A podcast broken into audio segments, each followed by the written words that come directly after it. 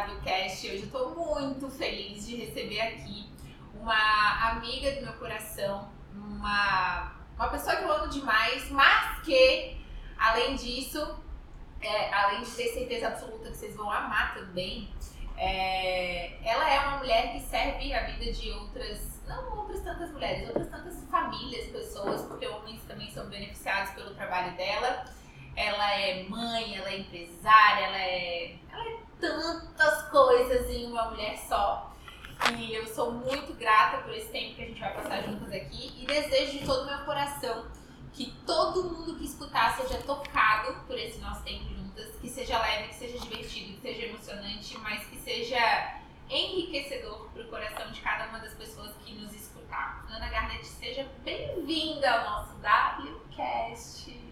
Que, que eu não falei sobre você? Bem, obrigada pelo convite. É uma honra. Eu me sinto orgulhosa e é mais um ponto. Sabe quando a gente faz a linha do tempo e coloca os encontros especiais e as pessoas especiais? Então, você é uma dessas pessoas. Esse momento é um pontinho na minha linha do tempo. Talvez o que você não falou sobre mim, já vou começar a contar o segredo assim, jogando todas as cartas na mesa. É que eu sou uma mulher bem normal. E é desse, desse lugar que eu quero também conversar hoje aqui nesse podcast. Muitas vezes. Embora não pareça. Ah. Calma que a gente só está começando. Até o final tudo poderá mudar. Muitas vezes nós, e talvez você que está aí do outro lado também, pense isso sobre nós, né? Que nós estamos sempre. Nós não nos economizamos para as pessoas, para os nossos clientes, para as pessoas que a gente ama. Eu não me economizo. Hoje eu estou aqui, eu não estou me economizando. Tudo que eu tenho eu quero entregar. Eu me preparo para isso. Mas isso não me torna uma pessoa é, que tem uma anormalidade. Não, eu sou totalmente normal, eu tenho minhas dificuldades, eu tenho os meus desafios, eu tenho as questões com os meus filhos, eu tenho as minhas questões comigo, com o meu feminino. Mesmo assim, eu acredito que é possível você fazer algo extraordinário sendo uma pessoa, a pessoa que você é. E foi isso que eu fui aprendendo, sabe? Quando você, a gente brincou aqui né, antes de começar, quando você se coloca no fluxo e vai dizendo sim para a vida, e vai acreditando, e vai, vai se dando mesmo de verdade para aquilo que você acredita. Sabe quando a força da vida também vai te empurrando e de repente você olha assim, nossa, mas a vida caprichou tanto que hoje eu estou num lugar que eu nem sonhei estar.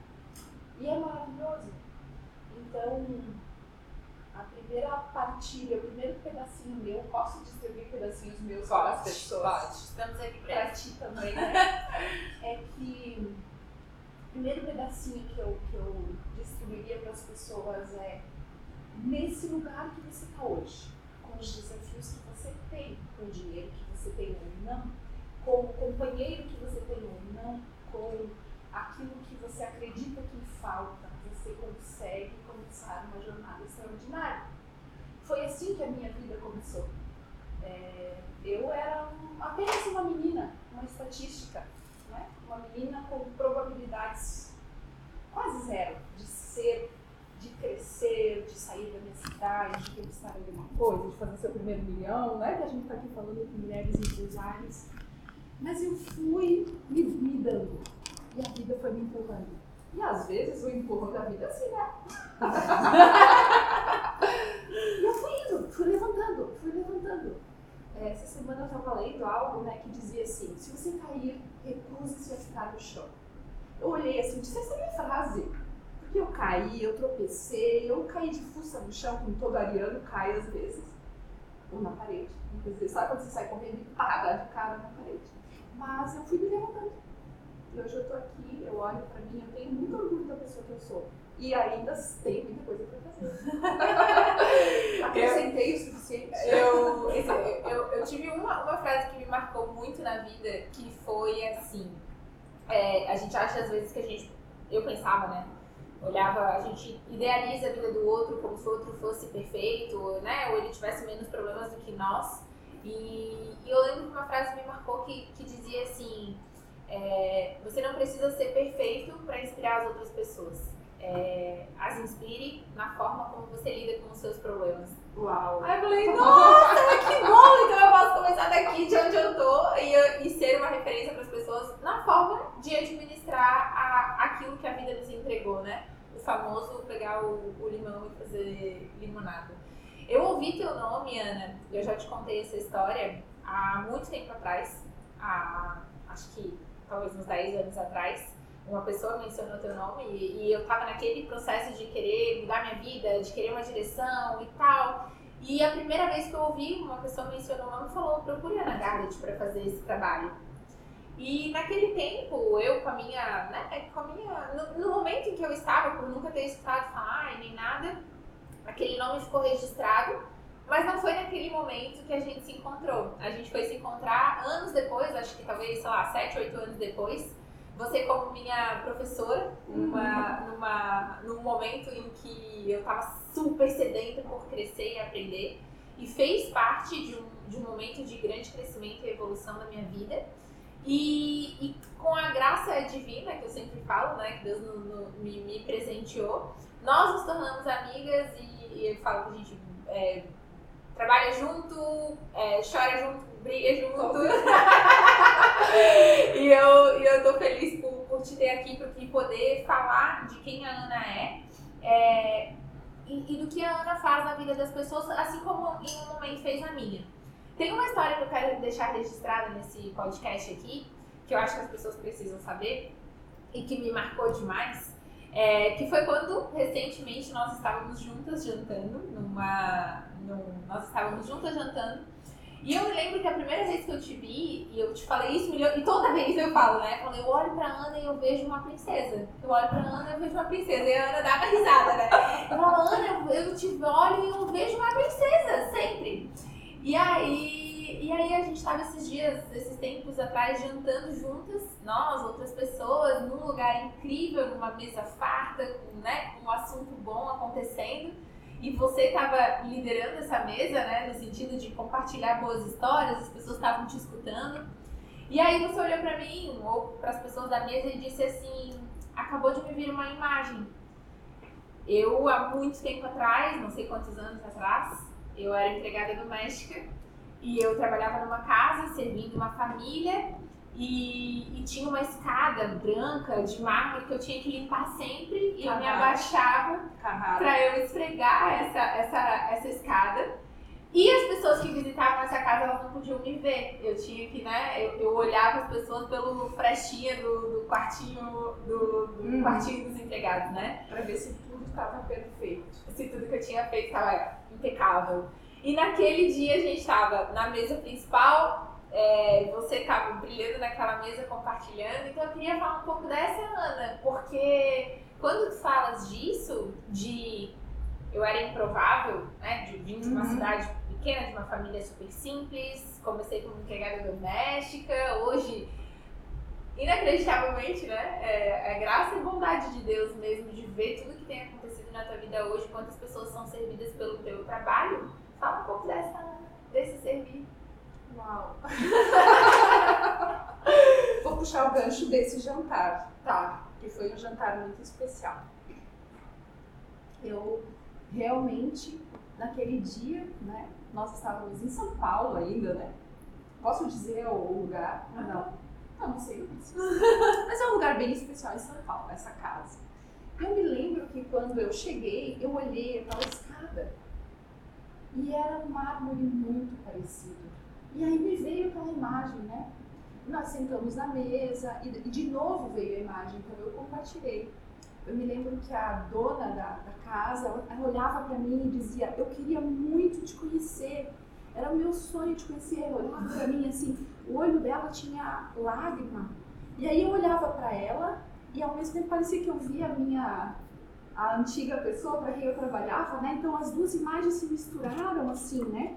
aquela. E é quase como se eu via aquela menina que com 17, 17, 18 anos, ficava ajoelhada esfregando, porque eu tinha que esfregar. Você sabe o que é bombril, palha de aço? Eu esfregava aquilo.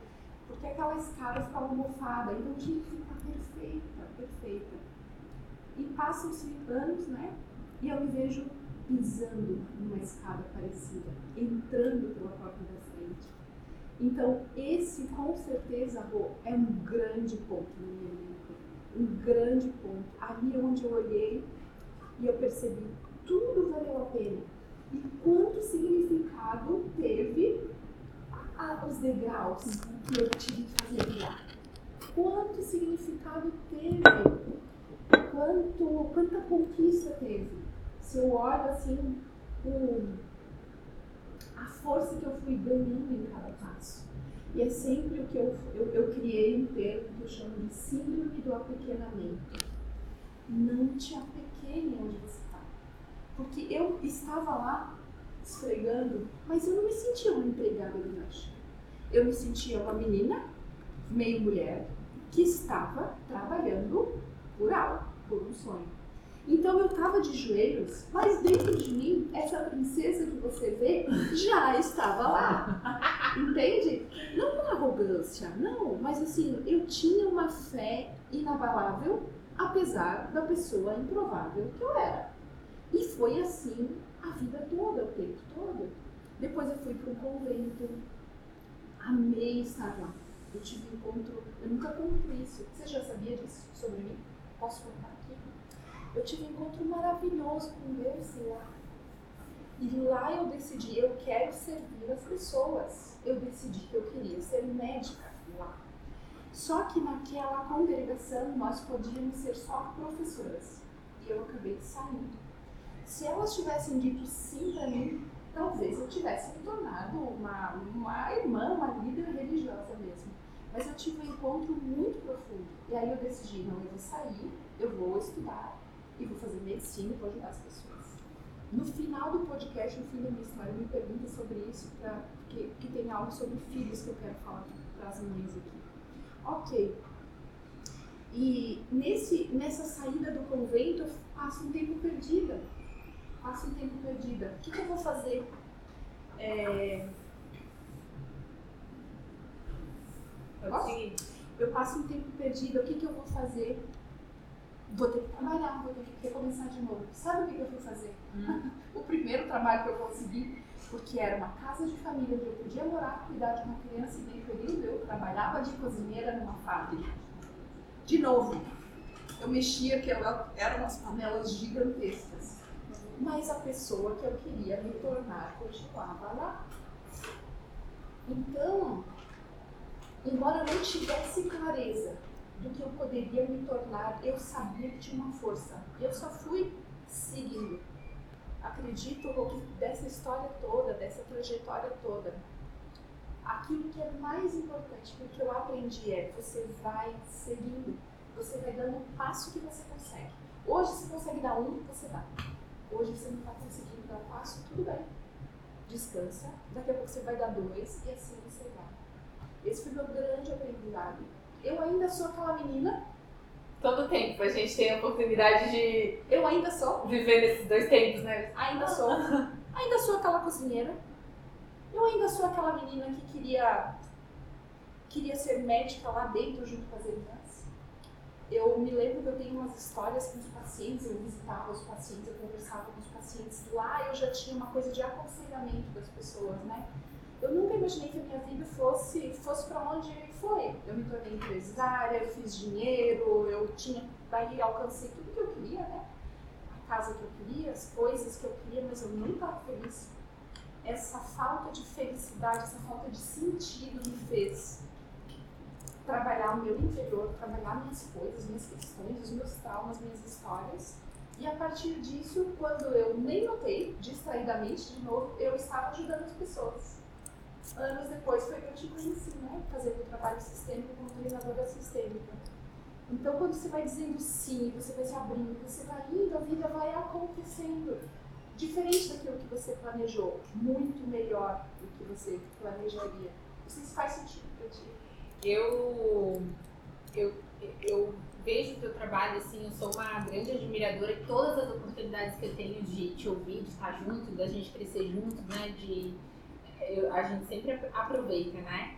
E eu acho que esse é um trabalho, esse servir, que ao longo do tempo foi encontrando e colocando à disposição, e, e tanta gente sendo beneficiada por isso, é um trabalho de, de colocar as pessoas, de tirar as pessoas do vitimismo, de uhum. colocá-las no protagonismo, é, de fazer um movimento do, da escassez para abundância, né, para prosperidade.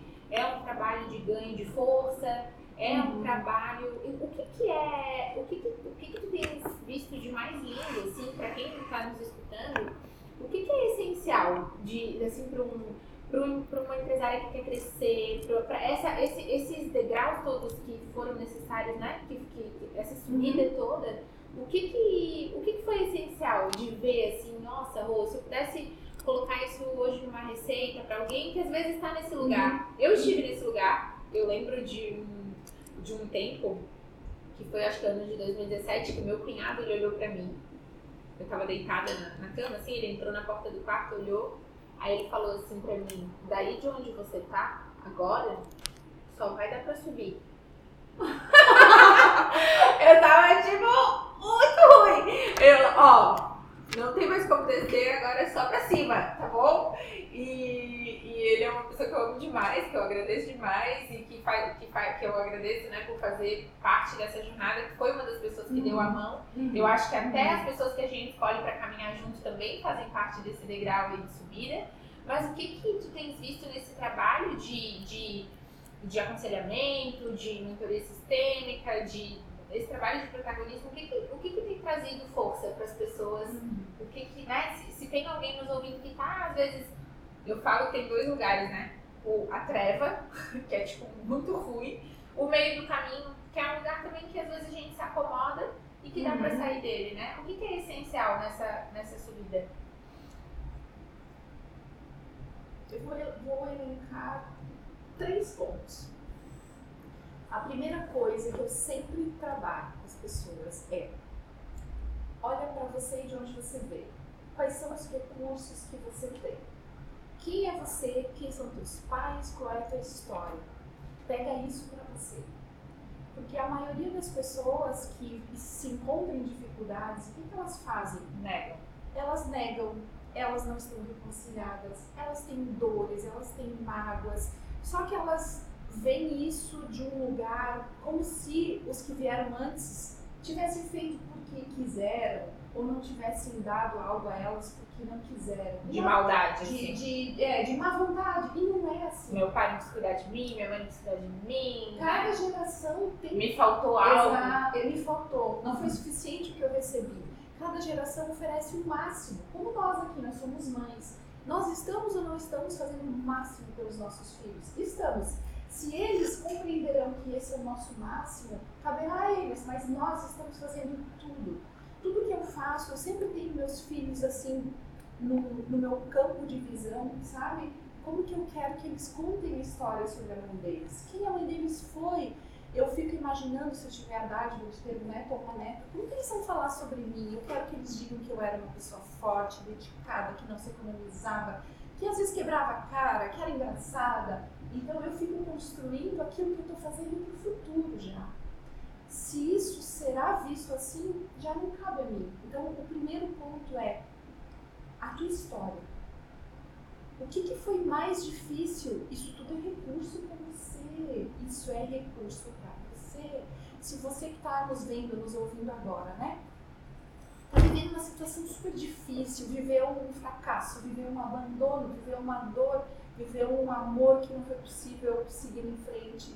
Ou aquelas pessoas, eu trabalho com todos os tipos de dores, né? Estou trabalhando com um casal que está num, num dilema, eles querem ter um bebê, mas eles se amam, mas um deles não pode ter filhos. E agora? Qual a decisão? Vamos escolher o nosso amor, o nosso desejo dos nossos filhos, de ter nosso filho. É, uma outra pessoa disse, Ana, eu preciso que você tenha uma pessoa que, cujo bebê não sobreviveu, então são, são dores muito profundas que todos vivem. Isso também é força.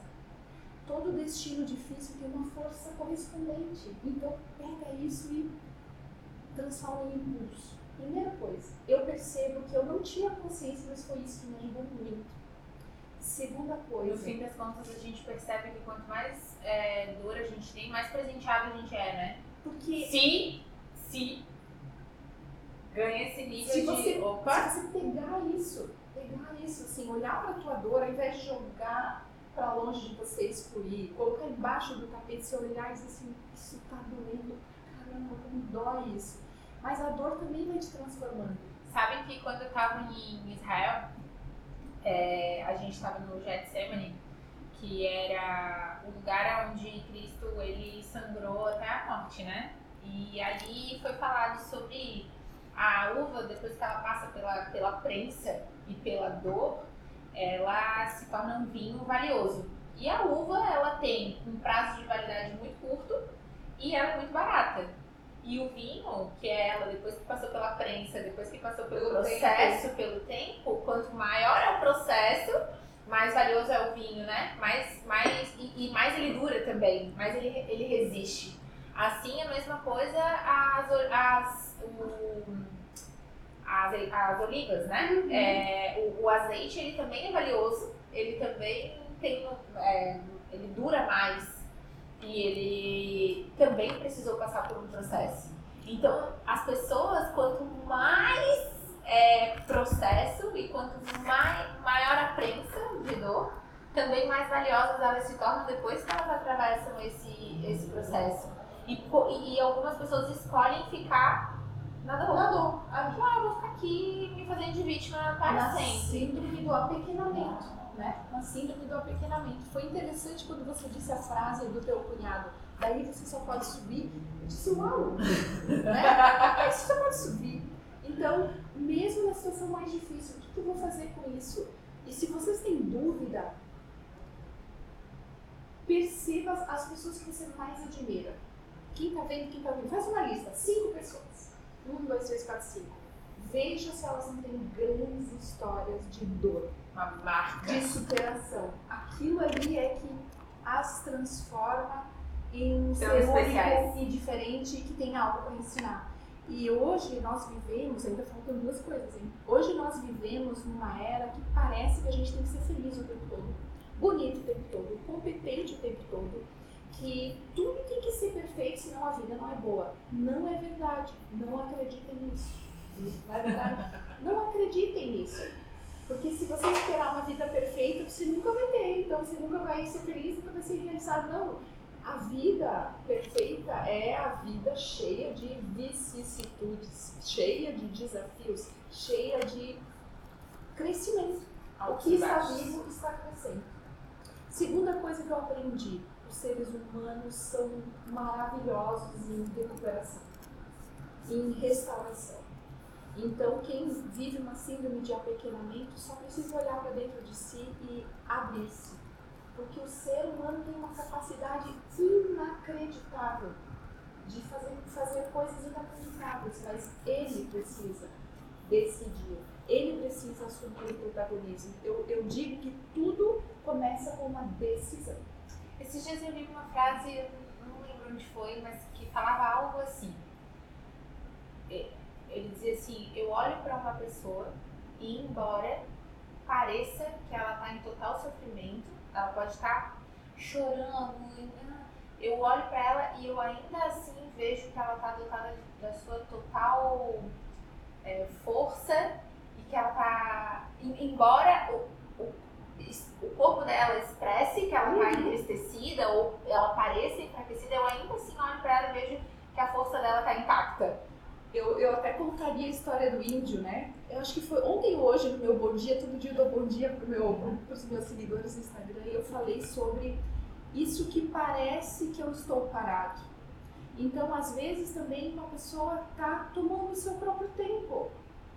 Porque eu não preciso produzir o tempo todo e fazer o tempo todo e me movimentar o tempo todo. Às vezes eu preciso só recuperar a minha energia, recuperar a minha força.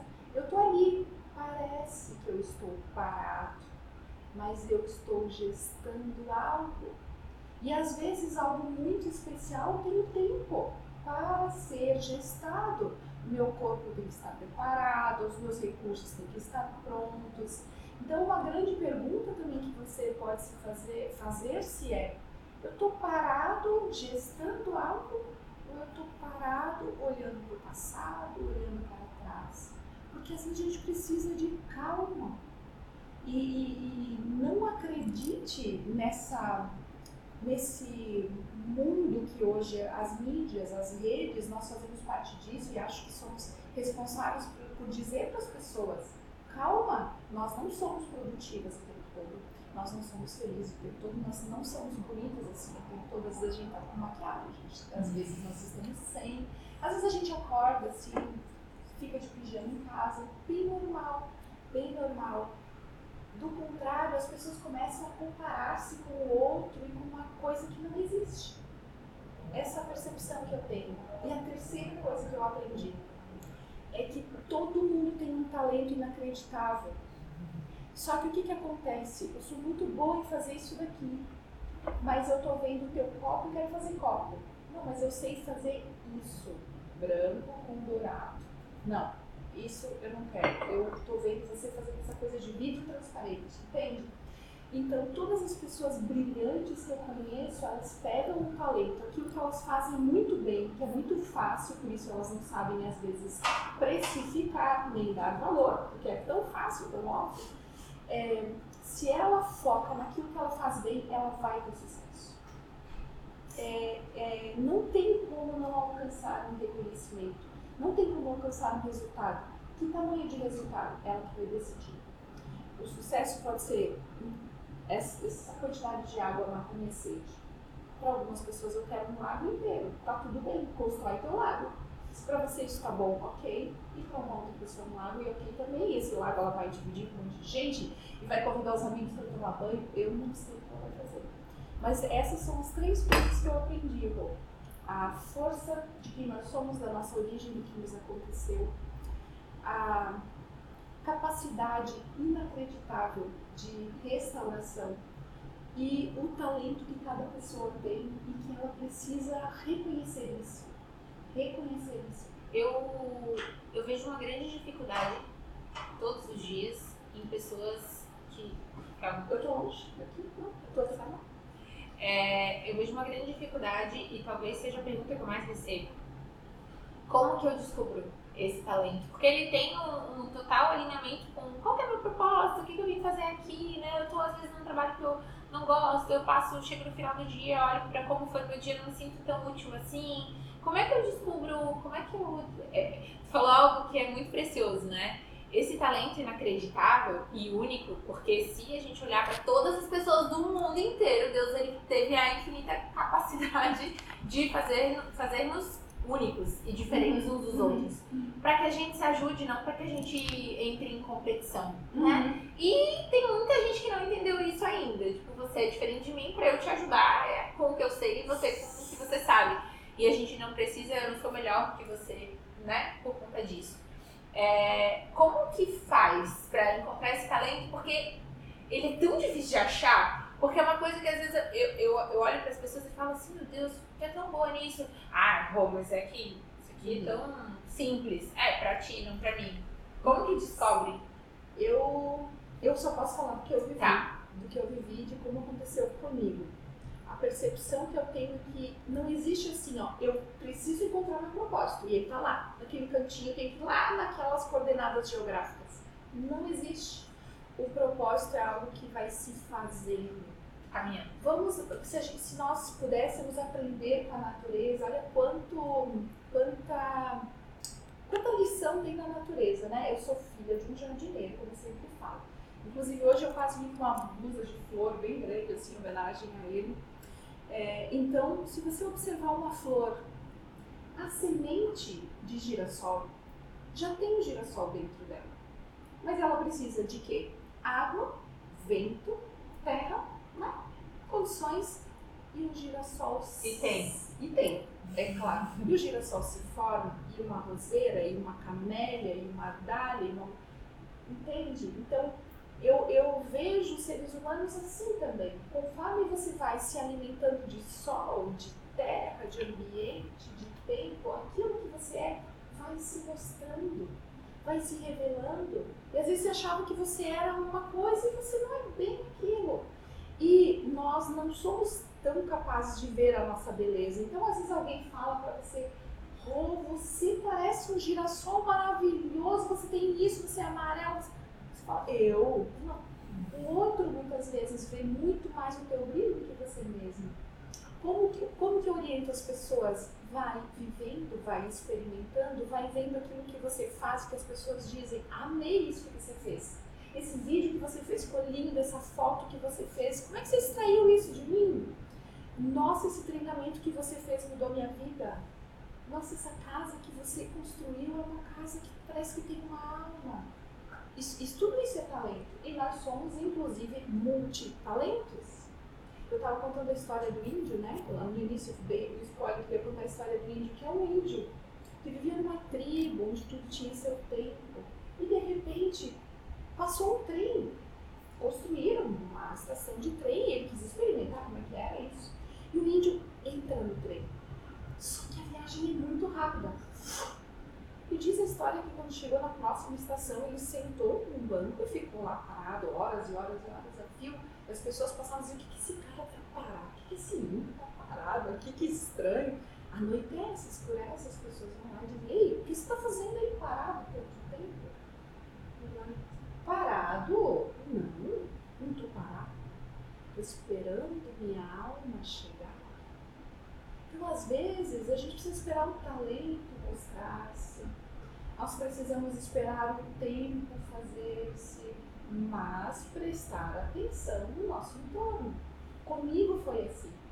Porque eu queria ser médica. Acabou que no meu primeiro vestibular faltaram, faltaram sete posições para me chamarem. Sete. Eu fiquei em 122, chamaram para o 107. Não, 15. Faça uma conta aí, gente. 15. 15. Eu não fui, não me tornei médica, daí fiz direito, é, depois me casei, empreendi, montamos clínicas na área da saúde.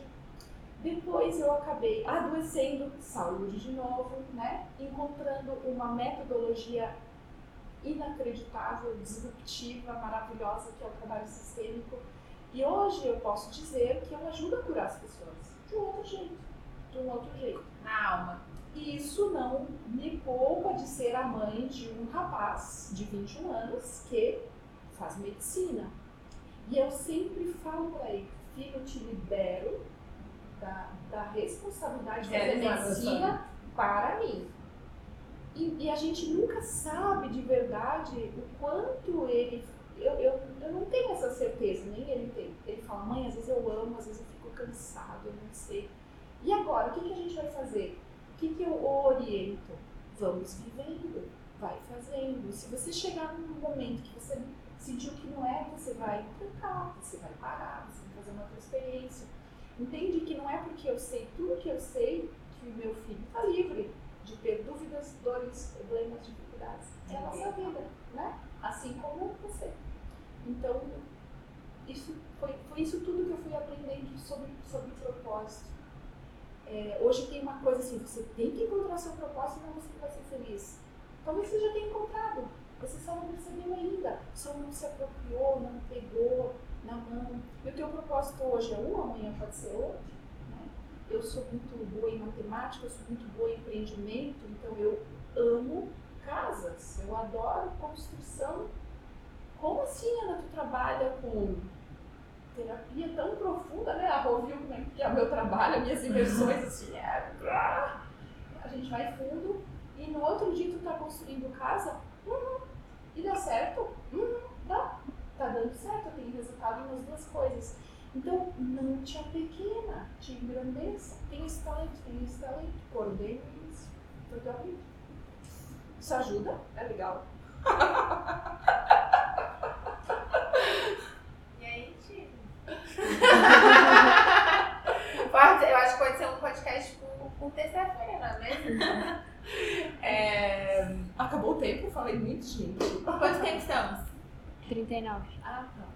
É, eu acho que esse podcast ele poderia durar 10, 15 horas, né? A gente, a gente tá aqui, a gente tá aqui. aqui mas...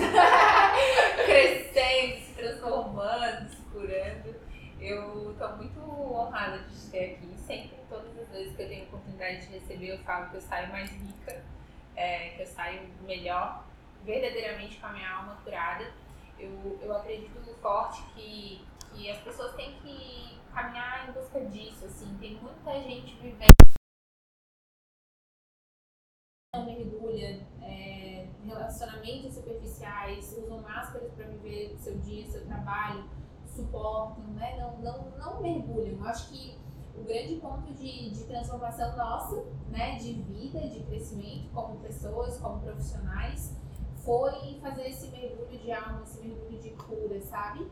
E, e eu sei que tem muita gente que vai nos ouvir que está na superfície, que está.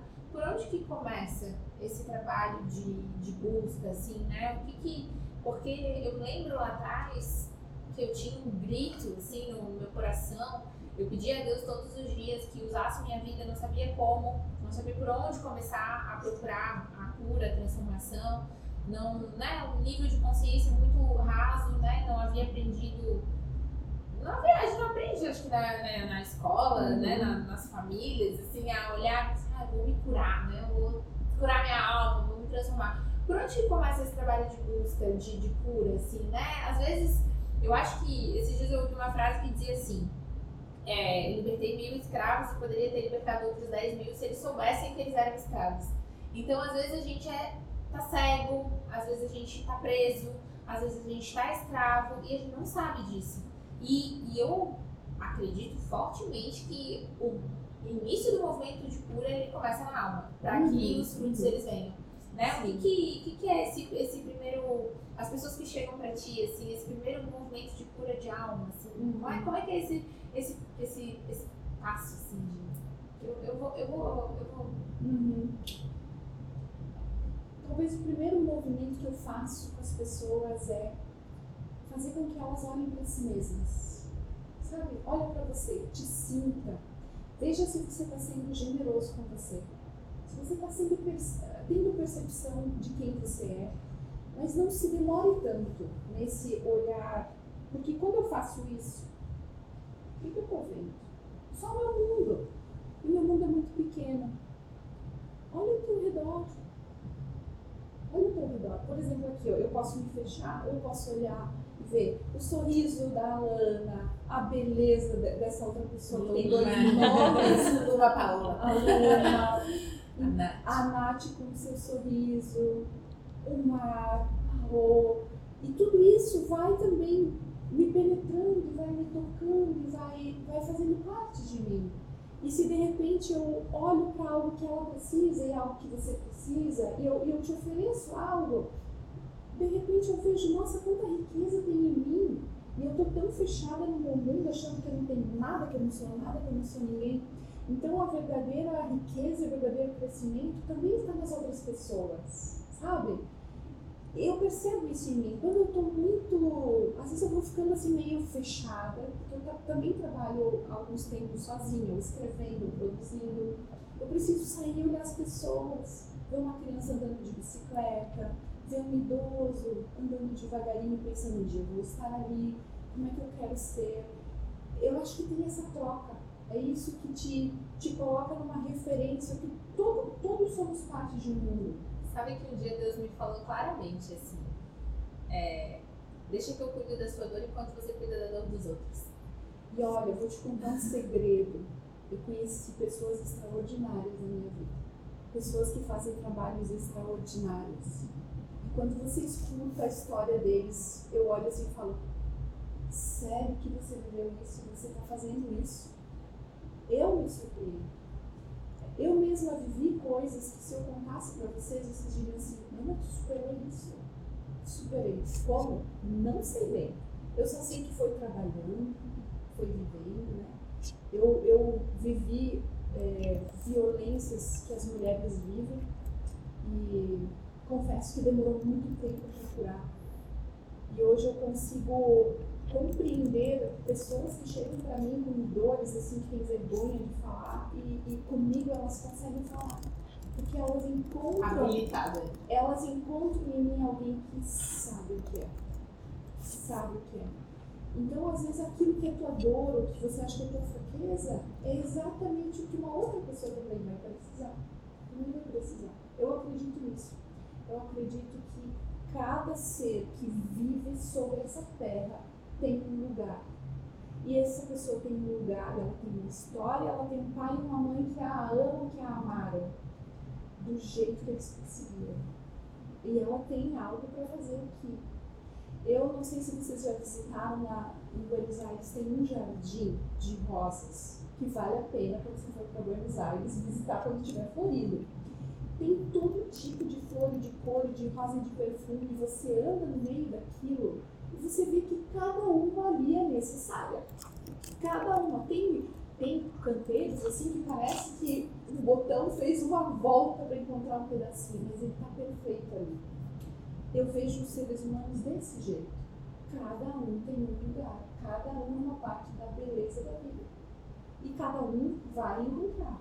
Mas você tem que puxar a tua, a tua cor, o teu perfume, a natureza, o teu tamanho. Tem gente que é carvalho, mas quer ser bambuzinho. Tem gente que é bambu, que veio para ensinar que você precisa se dobrar. Não adianta você querer ser carvalho, você vai decidir. Seja o melhor que você pode ser com o que você tem. E aí você fica extraordinário, não é? Eu já tive um filho jogador de futebol, então precisa, precisa goleiro, precisa atacante, precisa, precisa tudo, né? Imagina só um time só de goleiros só de romários atacantes, já dá muito certo, né? É assim. Ai, que delícia! Galera, obrigada. Ana, obrigada por esse nosso tempo. Eu desejo de todo o coração que as mulheres possam ser tocadas e, e que incomode, sabe? Essa, que, que as incomode no nível de eu vou buscar o meu lugar, o meu extraordinário, o meu talento inacreditável, o meu, o meu lugar de força, o meu lugar, esse lugar de, de cura. Eu acho que a gente é viciante a gente se melhorar, é uma busca que, que eu tenho na vida, que tu tens também, e, e eu acho que é, esse é o, o segredo, assim, né? Se sempre que alguém me pergunta, ah, o que, que eu faço? Meu, se melhora. Isso. Se melhora. Busca porque dá, né? Não, não fica olhando, ah, fazendo comparação, dando desculpa e tal. Se melhora. E essa melhora, essa cura, ela começa sempre, sempre na alma. Posso agregar algo? Principalmente para o nosso tempo, um quarto ponto, sabe? nós vivemos um tempo de desvalor do masculino. E eu sei que aqui tem muitas mulheres que vão nos ouvir, nos ver, nos assistir. Você quer empreender uma vida extraordinária, você precisa estar também reconciliado, reconciliada. Não importa se você é homem, se você é mulher, todos nós temos um pai, uma referência masculina. A vida veio através de um homem para nós. Então, se você quer realmente a coragem de sustentar essa vida extraordinária, porque com a mãe a gente cria, a gente gesta essa vida extraordinária e coloca no mundo.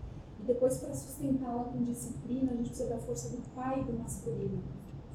Encontre uma forma de te reconciliar com o teu pai. Não o homem que tem um CPF no RG que está andando por aí, não. Aquilo que está dentro de você que veio dele. Aquela parte dele que tá está em você. É isso que vai te dar coragem, é isso que vai te dar disciplina, é isso que vai te ajudar a permanecer nessa busca de ser quem você é, de, de, transformar realmente a sua vida com constância, com consistência, sabe? Eu conheci pessoas de todos os tipos e conheci muitas pessoas bilionárias, sabe? E é muito interessante que elas têm uma coisa em comum.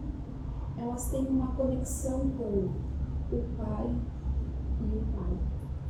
A maioria delas é impressionante, elas têm uma, elas encontram uma conexão com algo divino. Então, a busca por esse pai, por essa força que, que nos guia. E aqui eu estou dizendo os dois pais, né? Essa, essa força que você acredita, não importa no que você acredita, essa força da vida, você chama de Jesus, né? Cada um com a sua crença, mas a gente sabe que tem uma força você seja também capaz de conectar-se com isso, porque eu vejo que é algo que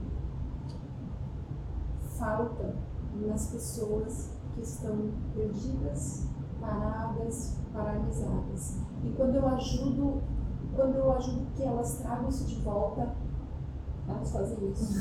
Elas se levantam. Então eu desejo que as pessoas possam levantar-se com seus pais. com Tem, seu pai. tem 193 presentes nesse podcast.